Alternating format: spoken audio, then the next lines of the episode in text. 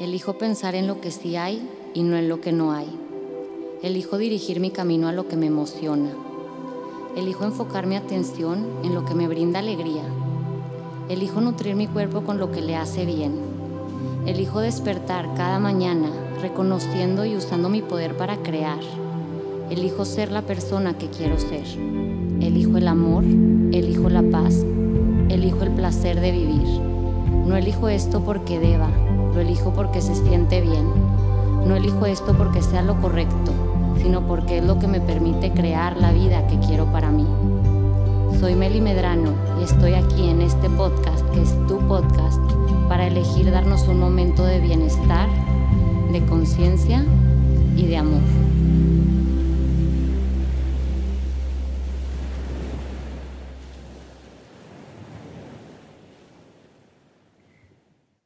Bienvenidos y bienvenidas a un episodio más de Elegir es mi poder.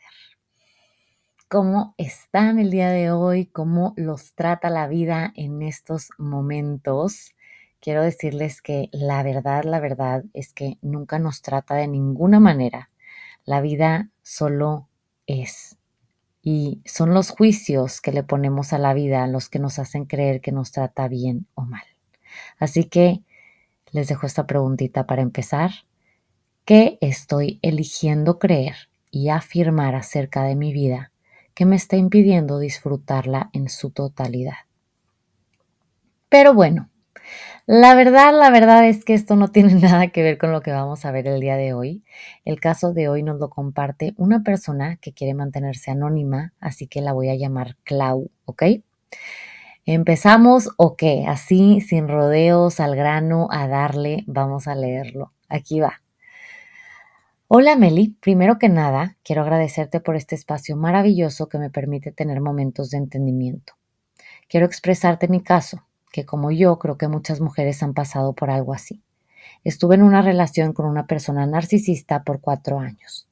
Mi brillo se fue y me dejó de un día para otro con un niño de dos años. Esto pasó hace tres semanas y mientras yo he trabajado muchísimo la ansiedad de su ausencia y el apego que tenía por él, él dice y demuestra que él está como si nada hubiera pasado. Indiferente y convencido de sacarme de su vida fue lo mejor para él. Incluso me dijo que ya estaba hablando con otras mujeres, que para él no existe duelo. No puedo dejar de sentir frustración ante la indiferencia hacia mi dolor. Es normal sentirme así ¿Es normal sentir que yo no puedo seguir con mi vida tan rápido como él? ¿Cómo logro perdonar a alguien que me lastimó de esa manera? ¿Debo perdonar o solo seguir? Gracias por leerme. Te pido, si te sirve mi caso, sea de forma anónima. Ok, como les decía. Ok, bueno. Ah, respiremos profundo y vamos a desmenuzar este caso deliciosamente. Vamos a sacarle todo el jugo que podamos.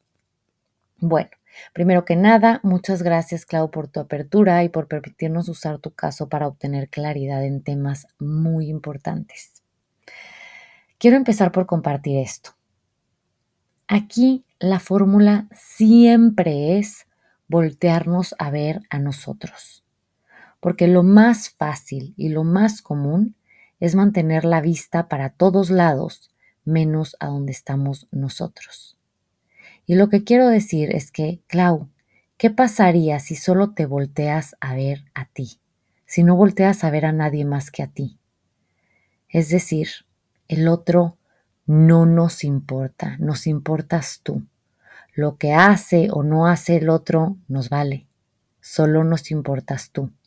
Lo que pasó o no pasó no nos importa, solo nos importas tú.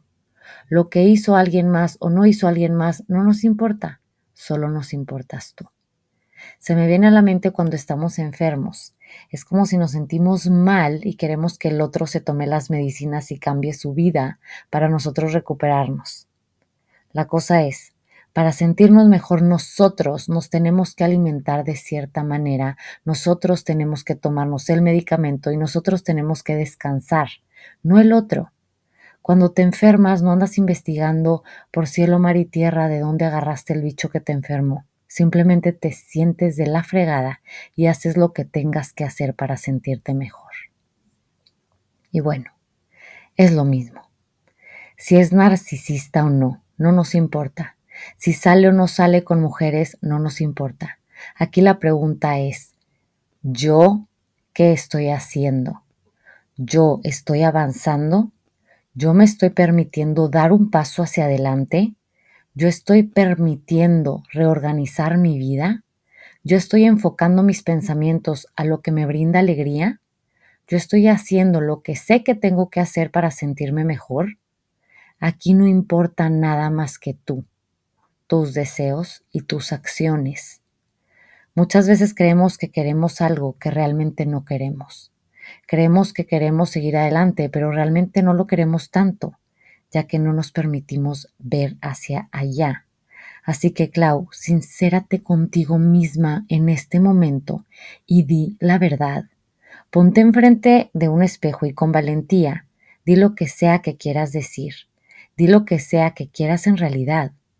Puedes decir cosas como, la verdad es que yo quería seguir con él, o la verdad es que yo quiero una vida con él, o puedes decir, sí, quiero seguir adelante y dejarlo en el pasado, pero háblate con la verdad, porque eso es el primer paso para poder avanzar. Cuando dices que tú no puedes seguir adelante tan rápido como él, te puedo decir que yo sé que sí puedes hacerlo. Yo sé que mañana mismo podrías sentirte completamente diferente. Y ahora entiendo por qué salió al principio del episodio el tema de la manera en la que juzgamos nuestra vida. Porque tú te juzgas de una manera en la que crees que no puedes con esto, y estás honrando todos los días esa creencia. Así que, repito, ¿qué estoy eligiendo creer y afirmar acerca de mi vida que me está impidiendo disfrutarla en su totalidad? Que si te dijera con total seguridad estas palabras. Clau, eres la persona más suertuda de este planeta y tienes una vida hermosa enfrente de ti.